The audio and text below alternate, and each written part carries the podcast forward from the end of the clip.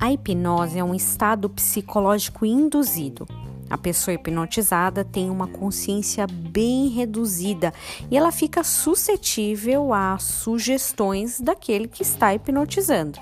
Eu não vou nem me atrever a comentar sobre modo, formato científico, mas confesso que uma vez chamou muito a minha atenção um experimento que algumas pessoas hipnotizadas comiam cebola como se fosse maçã.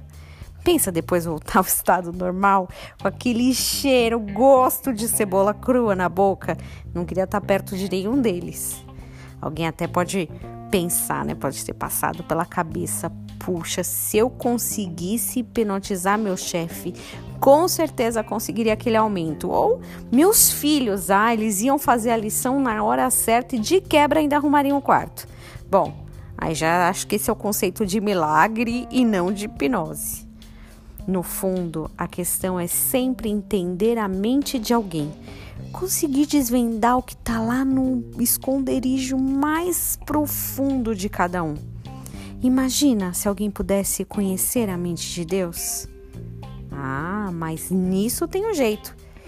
Quem te conhece deveria ter uma ideia do que se passa na cabeça dele. Verdade?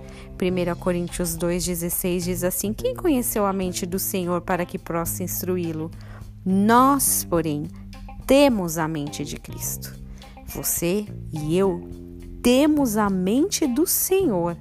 Então, se alguém nos conhece, pode ter uma dica do que passa na cabeça dele. Que você tenha um dia abençoado em nome de Jesus.